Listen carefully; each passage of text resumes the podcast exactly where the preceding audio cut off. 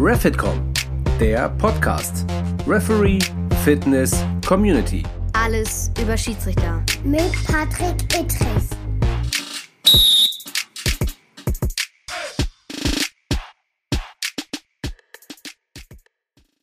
Moin Freunde, ein herzliches Hallo aus Hamburg. Refitcom ist wieder hier mit einer neuen Podcast-Folge und wie ihr gesehen habt, hoffe ich zumindest, ist nicht nur das Logo, das Label, das Cover neu, nein, ich habe auch die Folgen umbenannt, nämlich in Pfiff 1, 2 und 3 und nun Pfiff 4. Wir werden uns heute unterhalten, ja, mit unserem Physiotherapeuten des Vertrauens, den Heiler des Nordens, er hat das Herz im Süden. Warum es so ist, wird er uns gleich erklären. Wir begrüßen mit einem deftigen Applaus unseren Sportphysiotherapeuten Benny Eisele. Hallo Benny, grüß dich.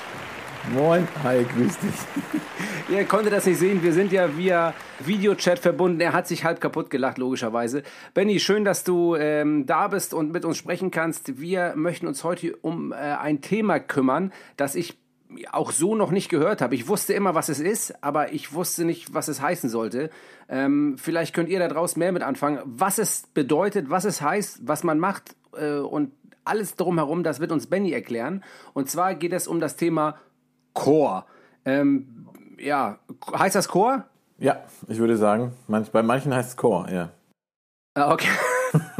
also, äh, Benny, ich kenne Chor nur aus der Schiedsrichterei. Da gibt es das sogenannte Chorprogramm. Ähm, das ist in, äh, äh, von der UEFA ein Programm, wo junge Schiedsrichter der, der, wie gesagt, der, der Ligen hingehen und ausgebildet werden, um vielleicht künftig mal in den europäischen Liga, Ligen zu pfeifen. Daher kenne ich Chor oder auch das geht um Film, Chor, der innere Kern. Aber ich glaube, das hat sogar was damit zu tun, mit dem Kern und mit der Körpermitte. Jetzt lasse ich dich einmal ran. Benny, erzähl uns doch ein bisschen was über dieses Chor. Über Chor, genau. Also das ist der, der äh, Grund, warum wir das ja heute so machen. Das war tatsächlich auf meinen Anstoß. Und ähm, weil haben, die Rede ist ganz oft von Core-Stabilität, Core-Stability oder von Rumpftraining oder auch bei uns auf unserer Refit.com-Seite von Tiefenstabilisation. Aber die Frage ist ja irgendwie immer, was ist das Ganze denn und was soll denn das mit Core? Was ist denn das? Und äh, das war mir ein Bedürfnis, äh, euch das zu erklären, auch Patrick zu erklären, weil der weiß das selber auch nicht genau, was es ist.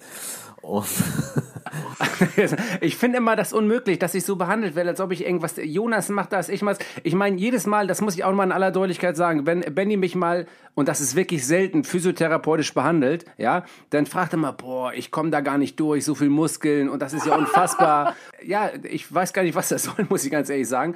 Ähm, aber gut, ähm, erzähl ruhig weiter. Wie gesagt, also ähm, Chor, eine verständliche anatomische Erklärung, richtig?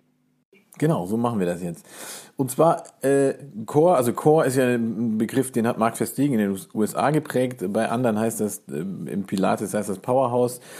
Ähm, wir nennen das Ganze jetzt mal auf Deutsch Rumpfstabilität und Rumpfkraft. Und dabei geht's vorrangig um die Muskulatur, die eben die die, die untere Wirbelsäule und den Beckenbereich stützt. Und ähm, da geht es eben um Gesäßmuskulatur, um Beckenbodenmuskulatur, um tiefliegende, quergestreifte Bauchmuskulatur und eben um ähm, ums äh, Zwerchfell, was damit ein, mitarbeitet und genauso hinten die kleinen Rückenmuskeln. Die ganze, die, die ganzen Muskeln, die schließen halt so die Wirbelsäule ein und umfassen die und die sind letztendlich die Core-Muskulatur oder Rumpfmuskulatur. Und um die geht das bei Core. Aber kannst du mir mal, warum heißt das jetzt Core? Ja, Core, wie du schon gesagt hast, aus diesem, äh, in dem Film heißt das ja auch irgendwie der innere Kern, ne? Also ein Core ist ja so der innere Kern äh, unseres Rumpfes.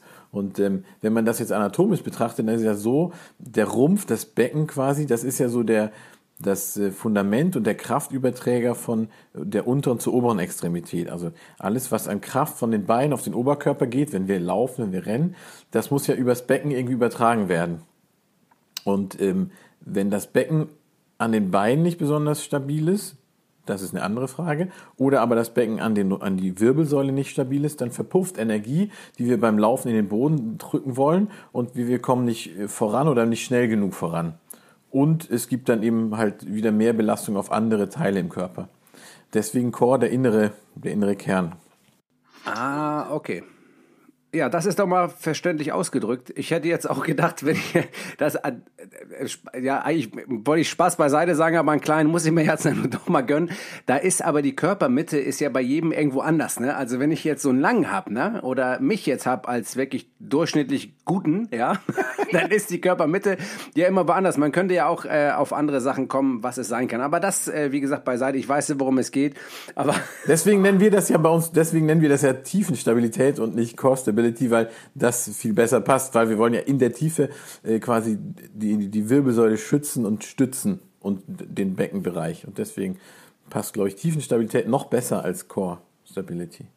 Okay, du hast jetzt zum einen gesagt, man macht das, damit die Übertragung beim Laufen nicht verloren geht. Aber das ist ja nicht das Einzige. Also wir machen das ja hier, um ähm, letztendlich den Schiedsrichtern zu sagen, äh, warum sie das machen sollen. Also wir er genau. erklärst jetzt erstmal, was es überhaupt heißt und später kommen wir natürlich dazu, warum man das machen sollte, in welcher Form man das machen sollte und äh, Übungen, die wir natürlich auch bei uns auf unserer Homepage haben, die dann zu machen, weil es einfach gut ist. Jetzt ist natürlich die Frage, ähm, äh, das Ganze hat jetzt hier auch was mit Körperspannung zu tun, oder? Das ist richtig, genau. Das Ganze hat mit Körperspannung zu tun. Und da kommen wir so ein bisschen ähm, in die, in die, ja, jetzt differenzieren wir ein bisschen zwischen wirklich diesem tiefen Stabilisationsprogramm, was wir bei uns anbieten, und oder wirklich Stabilisationstraining und allem anderen, was sich irgendwie so schimpft. Also, wenn wir, wenn, nehmen wir mal den, den Plank als, als Übung, den, den Unterarmstütz, das ist ja eine ganz gute Stabi-Übung, die die meisten irgendwie auch kennen werden. Und diese Übung kann man machen mit relativ wenig Muskelspannung und kann dann aber diesen Plank, diesen Unterarmstütz halten. Eine Minute, anderthalb, das geht relativ gut. Oder aber man kann das machen mit Körperspannung. Also mit, in dem Fall Gesäßspannung, die, der, die tiefe Bauchmuskulatur angespannt, so wie, es, wie wir es in unseren Videos auch erklären. Dann hat die Übung ganz anderen, einen ganz anderen Hintergrund und fühlt sich anders an und ist viel, viel anstrengender auf einmal. Und man kann es auf einmal nicht so lange halten. Warum? Weil man da eine Körperspannung äh, initiiert in den ganzen Körper. Und ähm, das ist natürlich wichtig, dass man das überhaupt mal lernt. Deswegen haben wir auch dieses Programm eingenommen, dieses Tiefenstabilisationsprogramm in unser äh, refit.com, weil ähm, ja, wir den Leuten beibringen wollen, wie sie richtig trainieren sollen und wie sie Körperspannung erlernen können, um das dann in allen möglichen anderen Übungen einzusetzen. Ganz oft äh, heißt das ja, wenn man irgendwie mal sich so ein Pilates-Video anguckt oder im Pilates-Kurs ist, dann sagt da die Trainerin vorne, ja, und achtet auf eure Körperspannung und spannt euren Körper. Und viele wissen gar nicht so genau, was muss ich denn jetzt machen? Was, was, was soll ich denn jetzt anspannen? Ja, das ist mir auch aufgefallen in ganz vielen, äh, bei ganz vielen, äh, gerade natürlich Amateurschiedsrichtern, aber auch nicht nur Amateurschiedsrichtern, sondern auch grundsätzlich vielen Sportlern oder auch schon Schiedsrichter, die nicht nur im Amateurbereich sind, wenn es darum geht, diese Übung zu machen. Äh, willst du natürlich nicht von außen, weil man es vielleicht mal äh, von dir oder von Jonas oder von wem auch immer gesagt bekommen hat, ey, äh, spann mal deinen Po an, äh, spann mal beim Unterarmstütz äh, deine Bauchmuskulatur an. Aber man sieht schon, dass die meisten, man muss schon wirklich sagen, die meisten es falsch machen, weil ja genau das ist ja der Punkt und der auch den meisten schwerfällt, dass man immer nur die Übungen macht, die einem leicht fallen. Und wenn man die anderen Übungen macht, die einem nicht leicht fallen, macht man sie in den meisten Fällen auch falsch, damit sie einem leicht fallen. Also so müsste man das eigentlich übersetzen, oder? Das kann man so eigentlich übersetzen. Und das Ziel ist es ja von dieser, diesem Erlernen und Trainieren von Körperspannung, dass einem irgendwann alle Übungen leicht fallen, weil man sofort weiß, wie man den Körper anspannt. Also, dass man immer ein Zusammenspiel aus Bauchmuskulatur und Gesäßmuskulatur zum Beispiel erreicht. Also tiefe Bauchmuskulatur, Gesäßmuskulatur. Wenn man das äh, anspannen kann, und zwar bei jeder beliebigen Übung, dann habe ich bei jeder beliebigen Übung äh, quasi Stabilitätstraining für meinen Körper aber das muss man eben erlernen und darum geht es letztendlich bei, bei Core-Training und bei Tiefenstabilität und wie auch immer man das nennen mag.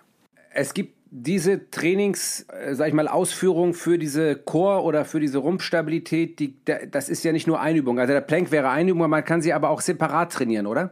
Man kann das separat trainieren. Separat ist so die Frage. Man kann ein bisschen mehr betonen, welche, welche, äh, welche Region möchte man forciert trainieren. Also wir haben ja vorhin, oder habe ich ja erzählt mal von wegen, dass man, dass die Rückenmuskulatur dazugehört, die Tiefe und die Bauch und, und so weiter. Und natürlich kann man Übungen wählen, um vor, vorrangig die hintere Kette zu trainieren oder aber dann auch mal die, die vordere Kette, die seitlichen Ketten zu trainieren. Letztendlich muss es dann, wenn man Stabilitätstraining macht, Rumpfstabilisationstraining, sollten schon immer alle Komponenten zusammenarbeiten. Weil das ist es. Das ist letztendlich ein Zusammenspiel von vielen Muskelgruppen, die dann Körperspannung ergeben. Das heißt also, aber gehört dann zur Rumpfmuskulatur auch der Hintern, der Po, der Gluteus? Also gehört der auch dazu? Ja, ja, das würde ich immer dazu nehmen. Das habe ich vorhin nicht raus, also nicht gesagt. Ne? Also ich kann die Po-Muskulatur ja sehr gut auch separat trainieren.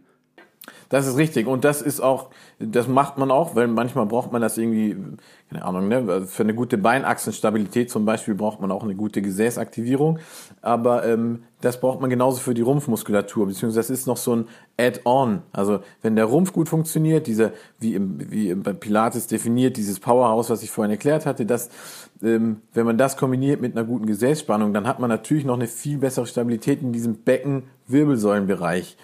Also wenn ich das so höre, ich sehe ja immer also ganz häufig ist es ja so, wenn man das mal eine Zeit lang nicht macht, dann merkt man schon, oh, boah, ich merke schon, mir tut das nicht so gut. Jetzt sagen wir, wir wollen hier Amateurschiedsrichtern oder auch Sportlern oder grundsätzlich brauchen unsere, äh, auf unserer Seite müssen ja nicht nur Schiedsrichter rauf, sondern können ja viele Sportler sich die Übungen anschauen. Ähm, wir versuchen es ja schon sportartspezifisch, das heißt auf Schiedsrichter bezogen, das, was der Schiedsrichter trainieren muss, anzubieten. Allerdings, ähm, da komme ich jetzt gleich nochmal drauf, es ist ja so, wenn ich jetzt bei mir an der Dienststelle bin ne? so, und habt da jetzt Kollegen, ähm, ist ja egal wer, und der steht vom Schulhof und sagt, oh, ey, boah, oh, mein Rücken, ey. Und ich denke nur, Junge, du musst ein bisschen was tun, vielleicht für deinen Rumpf, für deine Stabilisation. Im Endeffekt ist das ja eine Übung oder eine, eine Aufgabe für jeden, damit man vielleicht nicht irgendwann mal was mit der Bandscheibe bekommt, damit man, ähm, es geht ja auch um Prävention. Ich glaube, das ist auch ein großer Punkt dieses, dieses Trainings, oder? Absolut, das ist richtig. Also das, man kann das, äh, man kann das von sehr einfach oder für, für sehr einfache Ansprüche bis sehr, sehr hohe An, Ansprüche auswählen, die Übungen und auch die, die Beanspruchung. Ne? Also man kann für deinen dein Kumpel, der deinen Kollegen, der, der von der Kaffeekanne stemmen schon Muskelkater kriegt, für den kann man was, äh, ähm, für den kann man Basisübungen anbieten, die dann, die gut für ihn sind. Und mit denselben Basisübungen würde ich aber auch immer an, äh, mit, mit einem Fußballprofi oder mit einem Profi-Schiedsrichter in Anführungszeichen wie dir. Ähm, weil äh, die Basis muss erstmal da sein und dann kann man das steigern ins Unermessliche. Also du, du bist ja da, das muss man Patrick eingestehen, der ist da relativ fit ähm, und da kann man schon sehr anspruchsvolle ja. Übungen machen. das wollte ja. er hören. ähm, ja, das kann man natürlich steigern ins Unermessliche. Aber die Basis ist für alle die gleichen. Super interessant und wie gesagt, jetzt habe ich mal eine Frage bezüglich dieser Rumpfstabilität ich weiß es bei uns aus unserem Kreise, also bei uns in den Schiedsrichterkreisen, gerade so im höheren Bereich, ist, wenn man ISG hört, dann gehen bei allen gleich die Alarmglocken an. Ähm, gerade auch du als Physiotherapeut weißt ja auch bei mir ganz häufig, mein Wunsch ist immer, oh, guck mal eben da, ist da alles richtig, äh, mobilisier das nochmal. Was mir auffällt, und ich weiß gerade, selber nicht. Mir wird immer gesagt von euch, du musst da mehr machen, man muss mehr machen, dann geht das von alleine weg. Ganz häufig ist es ja so, dass man irgendwie Disbalancen gerade in dem Rumpf, immer im Hüftbereich oder wo auch immer entwickelt, was dann natürlich auch dazu führt, dass das ISG blockiert, äh, also das ist das Iliosakralgelenk, das nehme ich dir jetzt mal ab. Und dann hat man immer das Gefühl, da ist irgendwie was nicht okay, da wird ein Nerv eingeklemmt, der drückt auf die unteren Extremitäten und dann wird mir immer ganz häufig gesagt von Ärzten oder von wem auch immer, ja, du musst da mehr machen und dann geht das auch weg. Da hätte ich jetzt ganz gerne mal auch für alle mal, gerade auch viele Schiedsrichter hören uns jetzt zu, auch, äh, auch, auch äh, Bundesliga-Schiedsrichter aus allen, aus allen Sportarten. Äh, wie ist das grundsätzlich mit diesem ISG, mit dieser Mobilisation, mit der Rumpfstabilität in der Komponente zusammenzusehen? Gut, dass du das ansprichst, weil das ist ja so ein, so ein Mysterium, dieses Iliosakralgelenk. Da muss man ein bisschen ausholen, weil die, nehmen wir das ganze Becken und ein Teil dieses Beckens ist ja das Iliosakralgelenk oder die beiden Iliosakralgelenke. Das Becken ist mega komplex, wenn man das biomechanisch sieht. Also A hängen da die Beine dran und mit den Beinen eben auch sehr, sehr viele große, lange Muskeln, die einen sehr, sehr guten Hebel haben, die sehr, sehr viel Kraft auswirken nehmen wir die Adduktoren, eine riesen Muskelgruppe, genauso die hintere Oberschenkelmuskulatur. Und dann steht oben drauf auf diesem Becken steht dann noch so ein, so ein Drahtgerüst, was sich Wirbelsäule nennt. Und äh, das hat einen riesigen hohen Schwerpunkt und da sind ebenfalls auch große Muskeln dran, die da dran rumziehen. Und wenn wir dann auch noch so, so komische Bewegungen machen wie ein Schiedsrichter auf dem Platz, äh, der vorwärts und rückwärts läuft und dann dreht er sich und also da kommen sehr, sehr viele Hebelkräfte auf dieses Becken, äh, wirken darauf ein. Und wenn man da schon keine Stabilisation hat in diesem Drahtgestell, was die Wirbelsäule ist, was da oben drauf hängt, dann, dann wird das noch viel mehr, was an dieser, an diesem Beckengerüst wirkt. Und ähm, deswegen ist das sehr wichtig, a, diese, dieses Stabilisationstraining zu machen, um das, damit diese Kräfte auch irgendwo aufgefangen werden. Und wenn man da entweder nicht sehr gut ist und hohe Belastung hat, dann kann das schon sein, dass ich in diesem Beckengürtel, der eben halt beweglich ist, man hat vorne die Symphyse, das Schambein und hinten das Iliosakralgelenk, dann kann es da schon dazu kommen, dass da irgendwie ein bisschen zu viel Bewegung reinkommt und dann kann das im dümmsten Fall sein, dass der Nerv irgendwo ein bisschen irritiert oder eingeklemmt wird und dann hat man Probleme oder dass sich dieses Iliosakralgelenk vielleicht auch irgendwie ein bisschen blockiert. Das ist das eine. Das andere kann aber sein, wenn jetzt jemand, der wie und jetzt muss ich schon wieder zugeben, dass Patrick in diesem ganzen äh, Core- und Stabilitätstraining ganz gut ist. Wenn jemand, der da sehr gut ist, trotzdem sehr hohe Belastungen hat, was ja in so einem Bundesligaspiel schon durchaus mal vorkommen kann, oder auch allein beim Training kann das ja passieren, dann kann ihm auch sein, dass da irgendwo was irgendwie blockiert. Und äh, ja, das ist das. Also es ist immer so eine Zusammenspiel oder das Gegenspiel von Belastung und äh, Belastbarkeit. Und ja, wenn die Belastung zu hoch ist für die Belastbarkeit, dann kommt es halt irgendwo zu Problemen. Ob das immer gleich irgendwie blockiert, das sei mal dahingestellt. Es gibt viele Leute, die sagen, nein, sowas kann überhaupt nicht blockieren, weil da bewegt sich nichts. Andere sagen, das kann. Auch das lassen wir dahingestellt. Aber wie gesagt, das, man kann sehr, sehr gut sein in Stabilitätstraining und in, in diesem ganzen Bereich. Aber wenn die Belastung trotzdem zu hoch ist, dann gibt es halt irgendwo ein Problem oder eine Störung. Das ist für mich auch immer noch alles nachvollziehbar und auch gut erklärt. Aber jetzt für mich die Frage, man kann also trotzdem gut trainiert sein und trotzdem kann was passieren. Also es ist ja, wir, wir wollen ja auch präventiv hier was tun. Also natürlich musst du erstmal, um überhaupt in diese Stabi-Nummer reinzukommen, um diese Rumpfmuskulatur zu stärken, musst du grundsätzlich Übungen machen. Aber damit du auch vielleicht Verletzungen vorbeugst, das ist ja auch ein großes Thema, das wir auch versuchen zu beackern bei Refit.com für die Schiedsrichter und letztendlich für die Sportler, dass man geschützt ist. Mir wird auch mhm. immer gesagt, ich habe den Vorlauf im Becken. Das können, da könntest du vielleicht auch gleich mal was zu sagen. Ähm, dass man sozusagen mehr Druck oder mehr Zug auf einer Seite an als auf der anderen und gehst du dann in den Sprint oder in die Vollbelastung, mhm. kann es natürlich zu einer Zerrung, zu einem Riss oder zu was anderem kommen. Jetzt ist natürlich die Frage, wie weiß ich das? Also wie merke ich das? Merke ich das überhaupt? Ist es denn Pech? Muss ich immer wieder, also wir haben die Möglichkeit bei uns als Schiedsrichter, ich komme zu dir, gönn mir das oder weiß, das ist mein Job und ich muss fit sein und lass das überprüfen. Ist da alles okay? Da hat natürlich nicht jeder die Möglichkeit zu. Was kann man da machen, ähm, damit man, wenn man nicht die Möglichkeit hat, immer zum Physio zu rennen, das vielleicht zu überprüfen, selbst zu überprüfen, ein bisschen was mehr dafür zu tun, dass es so ist. Also es waren jetzt viele Fragen. Einmal, wie gesagt, am Anfang so oder so dazu kommen, ähm, dass man da irgendwelche Instabilitäten entwickelt, obwohl man gut trainiert ist. Und zum anderen, äh, was kann man machen als Amateur, wenn es nicht ständig überprüft wird? Also man kann Instabilitäten entwickeln, wenn man gut trainiert ist. Ja, jein. Man kann sehr stabil sein, aber wenn einfach die Kraft zu groß ist, dann geht was kaputt. Also kann man ja vergleichen, nimmt man einen großen Baukran, äh, den, der, den größten, den es gibt, und man, äh, der mega stabil ist. Trinkst du da eigentlich Bier? Das gibt's ja gar nicht. Nein, das ist, äh, ich darf die Marke nicht nennen. Das ist äh, ähm, dunkle weiße, alkoholfrei. Alkoholfrei. Guck hier. Ja, ich war schon irritiert. Das ist schön, sehr gut. Ja, das ist alkoholfrei, weil ich war eben, ne, das könnt ihr gleich noch mal, ich war eben nämlich auf dem Spinningbike. Ich habe ja Samstag in der dritten Liga in Fair gepfiffen. Fair gegen Kaiserslautern. Übrigens, das müsst ihr euch noch mal angucken. Das war sensationell, wie ich das mit dem Handspieler gesehen habe. Aber es ist eine andere Sache. Das ist eine ganz andere Sache. Jetzt bringst du mich nämlich wieder raus gleich. Also, wo waren wir? Ja, okay, ist, ja, Spinningbike äh, und jetzt, das ist natürlich mein, äh, mein isotonisches Getränk. Also ich habe trainiert und jetzt äh, erzähl weiter. Das ist auch äh, Verletzungsprophylaxe. Äh, wenn, die, wenn die Kraft einfach zu groß ist, die auf den Körper oder auf das System wirkt, dann geht was kaputt. Und da kann man noch so gut trainiert sein. Ne, ich hatte gerade gesagt, mit dem Baukran, wenn das ein riesiger Baukran ist, den, den stabilsten, den es gibt, und man hängt da halt zu viel dran, dann geht er kaputt oder kippt um. Und so ist das halt beim Körper auch. Wenn die Belastung zu hoch ist, dann gibt es irgendwo ein Problem vielleicht. Jetzt habe ich deine zweite Frage vergessen, vor lauter Baukran und Bier. Wie kann jetzt oder wie kann ich dafür sorgen, ohne ständig zum Physio zu rennen, dass ich ein bisschen äh, sozusagen, dass mein ISG frei ist, dass ich diesen Vorlauf nicht habe oder über den wir mal gesprochen haben, da soll es auch noch was zu sagen. Vorlauf, das ist eben, deswegen meinte ich vorhin dieses, diesen Mythos ums ISG. Diesen, es gibt Vorlauf- und Nachlauftests. Ähm, das kann man sich im Internet angucken, wenn man das möchte. Da gibt's auch nicht so viel Evidenz dafür. Also das machen viele. Ich bin da eher einer, der das nicht macht.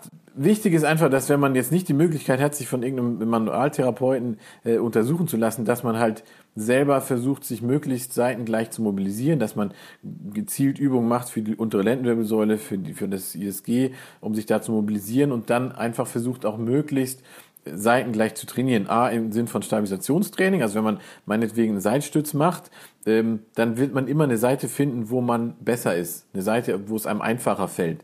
Und dann muss man oder sollte man schon versuchen, das so zu trainieren, dass man irgendwann auf beiden Seiten einigermaßen gleich gut diesen Seitstütz machen kann und gleich lang auf jeden Fall. Ne? Und dann, dann geht man schon in die richtige Richtung und dann kann man eigentlich davon ausgehen, dass das schon alles irgendwo passt. Da ist man nicht gefeit davor, dass man sich trotzdem verletzt. Ne? Aber so, man muss das nicht zwangsläufig kontrollieren lassen, wenn man nicht die Möglichkeit hat dazu. Aber höre ich da richtig heraus, Benny Eisele, dass das, was man dafür tun kann, auch durchaus in voller Länge und in guter Erklärung bei uns auf unserer Homepage bei refitcom.de zu sehen ist? Absolut richtig, ja. Das ist ein Zufall, aber es ist Wahnsinn, ja, es ist krass. Das ist nicht normal. Das haben wir nicht abgesprochen, Leute. Das ist wirklich jetzt ein, ein Novum im Podcast ohne Absprache dasselbe gedacht und dasselbe verbreitet. Sensationell. Lieber Benny, das ist unfassbar gut erklärt. Ähm, ich weiß nicht, was ich noch äh, alles fragen soll, aber ich habe natürlich noch tausende Fragen an dich, weil das ist nämlich genau der Punkt, den einfach echt viele interessieren. Dieses, dieses ESG, das Zusammenspiel mit der Muskulatur. Und jetzt ist er so, Tiefenstabilisation, die man, äh, die, die, die, so wie du sie nennst, Tiefenstabi beziehungsweise dieses Chor oder äh, Rumpfstabilität, kann man die auch Erste Frage, äh, mit dem sogenannten propriozeptiven Training machen? Oder sind das zwei Paar Schuhe, die man grundsätzlich trennen muss? Und was ist ja. Propriozeption? Vielleicht kannst du das nochmal erklären, das haben wir so in den Raum geworfen. Ja. Genauso ja. wie das Chor im Endeffekt entstanden ist durch unseren vorherigen Gast der letzten Sendung, nämlich dem äh, DL-Schiedsrichter Benny Hoppe, der irgendwas von Chor gefaselt hat, diese Vollmaschine, tanzelte auf dem Eis rum, weißt du, und meint, er ist ja der große Chor-Experte. Aber ist egal, jetzt nochmal zu den Anfang der Fragen. Da hattest du auch das, das Ding mit dem Propriozeptionstraining eingestreut in dem letzten Podcast. Ich habe mir den natürlich angehört und da ist mir die Hutschnur geplatzt, weil, ähm, also ah, mal Spaß beiseite, äh, das sind zwei unterschiedliche Dinge, grundlegend. Ne? Also Stabilisationstraining auf der einen Seite und dann das andere auf der anderen Seite, das, was ich Sensomotorik nenne und das, was du Propriozeptionstraining nennst. Ich erkläre dir das euch allen. Gerne. Propriozeption, das ist eigentlich die Wahrnehmung, die wir haben durch Fühlen. Also wenn wir stehen auf unseren Füßen, äh, dann fühlen wir ja, wie der Untergrund ist und unser Körper reagiert damit, dass er unsere Muskeln so ansteuert, dass wir stehen bleiben, wenn wir auf einem Bein stehen. Egal, ob sich der Untergrund bewegt oder nicht, bis zu einem gewissen Grad bleiben wir stehen. Und nur die Wahrnehmung dieser Untergrundveränderung, das ist Propriozeption die können wir nie trainieren, weil wir immer auch eine motorische Antwort haben. Also unser Körper reagiert ja immer darauf, indem er Muskeln ansteuert, damit wir stehen bleiben. Und dann nennt sich das Ganze nämlich Sensomotorik. Also Sensor von Fühlen und Motorik von Ansteuern, dass wir stehen bleiben. Das war jetzt Haarspalterei, aber da lege ich Wert drauf. Äh, das war wirklich gut erklärt und jetzt habe ich das das erste Mal auch geschnallt. Vielen Dank, Benny Eisele, Physiotherapeut des Vertrauens, der Heiler des Nordens. Ole, ole. Solange du nicht sagst, der Pferde, äh, der Knochenbrecher oder was, dann bin ich froh. Ähm, und wenn du irgendwann mal in irgendeinem Podcast einstreuen könntest, dass ich hübsch, äh, schöner bin als Jonas Scherk, das fände ich gut. Ganz ehrlich, es tut mir leid. Ich habe eine hab ne Nachricht via Instagram bekommen, dass ich doch irgendwann mal beim dritten oder beim vierten Mal hätte auch, es ist auch gut gewesen. Also sie haben es dann auch verstanden, dass Jonas Stärk wunderschön ist ähm, und ich hätte es jetzt auch sein lassen. Also jetzt aber wieder zurück zum, zum Fachthema hier. Das war Sensomotoriktraining und das andere Stabilisationstraining. Das kann man generell, wenn man das eine trainieren will, wenn ich Sensomotorik trainieren möchte, also mein, das Ansprechverhalten meines Bewegungsapparats auf Veränderung des Untergrunds so wäre das definiert. Also ne, dann würde ich auch nur das trainieren. Also das braucht ein Schiedsrichter zum Beispiel, wenn er mit äh, Stollenschuhen auf einem schlechten Rasenplatz läuft. Dann ist ja bei jedem Schritt dass die Gelenksstellung und die, die Fußstellung äh, anders als beim Schritt davor, weil der Platz ja so schlecht ist. Darauf muss ja der Körper reagieren mit veränderter Muskelspannung, damit wir nicht umknicken. Oder der Schiedsrichter, wir nicht, ich laufe ja da nicht. Ähm, und ähm, wenn ich das trainieren will, dann trainiere ich auch nur das. Und wenn ich Stabilisationstraining für meinen Rumpf trainieren will, trainiere ich nur das. Jetzt ist es aber so, wenn ich eine Maschine bin im Sinn von Rumpfstabilisationstraining oder ja, dann kann ich natürlich sagen, ich mache mir das schwerer und mache den Plank nicht auf dem Boden, sondern ich mache den Plank vielleicht mit den Unterarmen auf einem Gymnastikball und mit den Füßen auf einem anderen Gymnastikball. Einfach weil das Ganze dann ins Wackeln geraten kann und ich durch meine, durch noch mehr Rumpfspannung oder Ganzkörperspannung in dem Fall, äh, diese Bälle ruhig halten muss. So, das wäre eine Progression, das wäre zum Beispiel eine sehr, sehr hohe Progression, das ist relativ schwierig. Aber da kann ich dann durch wackelige Unterlagen mein Rumpfkrafttraining noch, noch, äh, noch intensivieren. Das wäre aber nicht, das zählt nicht als Sensomotoriktraining. Und das wird auch manchmal so gemacht, dass man, äh, man kann ja auch Stabilitätstraining für die Beine quasi ähm, den Fokus auf die Beine legen, also Beinachsenstabilitätstraining. Da wird das oft gemacht, dass man das macht, indem man die Leute auch auf irgendwas Wackeliges stellt, weil man dann glaubt, der Input oder der Output wäre größer. Das ist aber tatsächlich nicht so. Also wenn, dann sollte man wirklich Sensomotorik oder wie du gesagt hast, Propriozeptionstraining, propriozeptives Training oder eben ähm, Stabi-Training mache.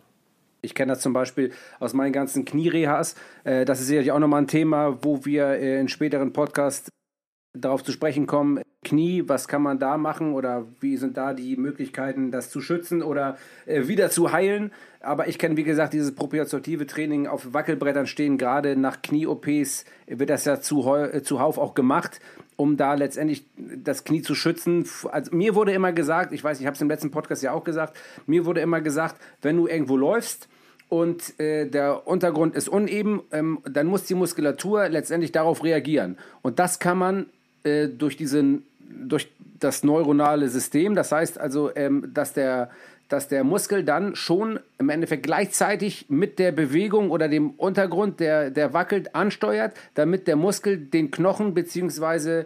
Äh, den Meniskus oder das Sprunggelenk schützt.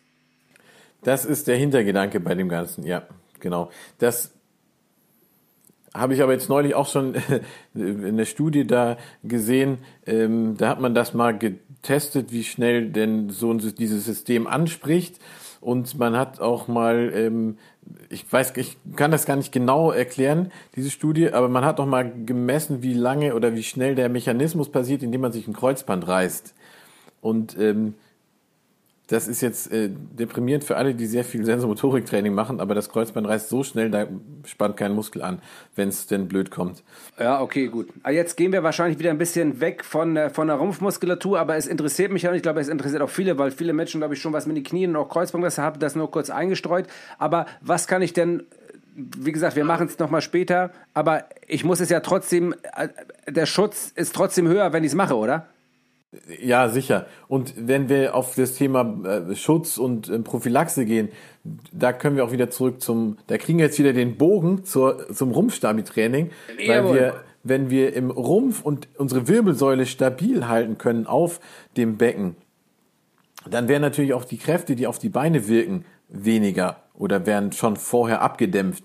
Und damit kann ich natürlich auch Überbelastung in meinen Beinmuskeln ähm, vermeiden und verhindern. Also vorhin hatte ich ja gesagt, auf den Rumpf und auf das Becken wirken so viel Kräfte von den großen Ischios, also von der großen hinteren Oberschenkelmuskulatur und aber von den großen Adduktoren. Aber das ist ja andersrum genauso. Wenn oben die Antenne wackelt auf diesem äh, Drahtgestell Wirbelsäule, dann fallen wir nicht um, weil unsere Beine das irgendwie aushalten, weil die auch stabil sind. Und ähm, wenn jetzt jemand im, im, auf dem Platz rennt und sich dreht und oben wackelt der Oberkörper durch die Gegend, dann wird die Belastung für die Beinmuskulatur eben riesig und dann passieren Muskelfaserrisse. Zum Beispiel. Oder der Muskel ist nicht mehr stark genug, um das Knie zu schützen. Genau, genau. Und dann bleibt halt das Knie stehen und dann verdreht man sich das oder im dümmsten Fall das, das, und das Sprunggelenk. Und Ursache des Ganzen war aber, dass oben der Oberkörper nicht stabil genug war. Und deswegen macht das schon Sinn, auch um die, die Beine und die Unterextremität zu schützen, den Rumpf oben stabil zu halten. Was ja früher weit verbreitet war, bist du früher zum Arzt gegangen, ich kenne das ja noch, und hast was am Sprunggelenk gehabt, dann hat er im Endeffekt nicht die Ursache behandelt, sondern nur das, was du äh, unten als Symptom hast.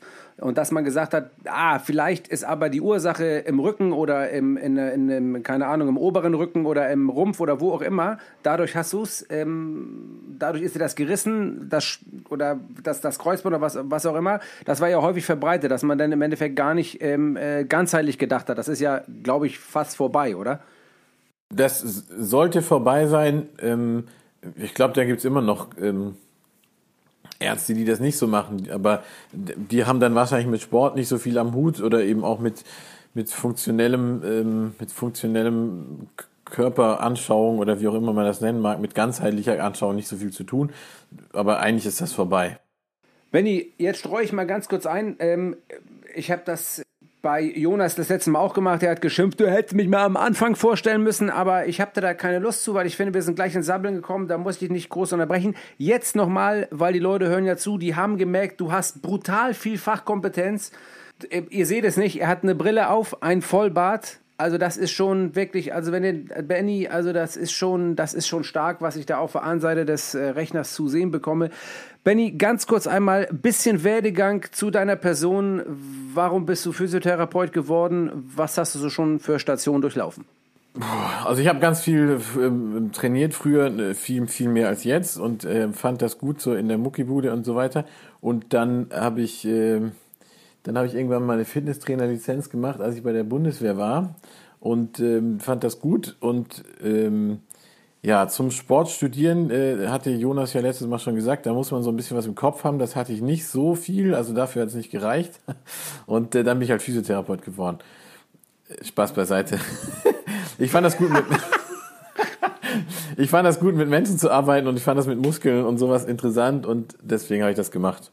Und Sport fand ich halt schon immer gut und ähm, deswegen war, hat sich das auch ein bisschen durch Zufall abgezeichnet, dass ich halt in den Sportbereich gegangen bin und gekommen bin und dann als Sportphysiotherapeut mich weiterbilden habe lassen. Und bist dann letztendlich in Hamburg gelandet. Du kommst ursprünglich aus Freiburg. Breisgau, äh, wir wissen es ja alle, da ist, da scheint die Sonne ähm, die längste Zeit des Jahres. Und man sieht es dir aber nicht an. Aber gut, ist eine andere Sache. Hast du denn, äh, und jetzt bist du dann nach Hamburg gekommen und äh, hast dann ähm, angefangen, irgendwann ja ähm, dann beim HSV zu arbeiten, bei den Profis, richtig? Genau, also ich habe in, in, ich habe sechs Jahre in der Schweiz gelebt, im schönen Basel und habe da schon im, im Fußball ähm, äh, meine Fühler ausgestreckt und bin dann äh, ja, mehr oder weniger zufällig äh, nach Hamburg gekommen und äh, da auch zufällig beim HSV reingestolpert und äh, habe mich da ein Jahr in der Jugend getummelt, äh, in der U15 und äh, habe da so eine überragende Arbeit geleistet, dass ich direkt zu den Profis aufgestiegen bin. Das war jetzt auch ein bisschen übertrieben, ne? ja, natürlich. Das ist ja, aber man hört das an deinem Tonfall, das kann er nicht ernst meinen.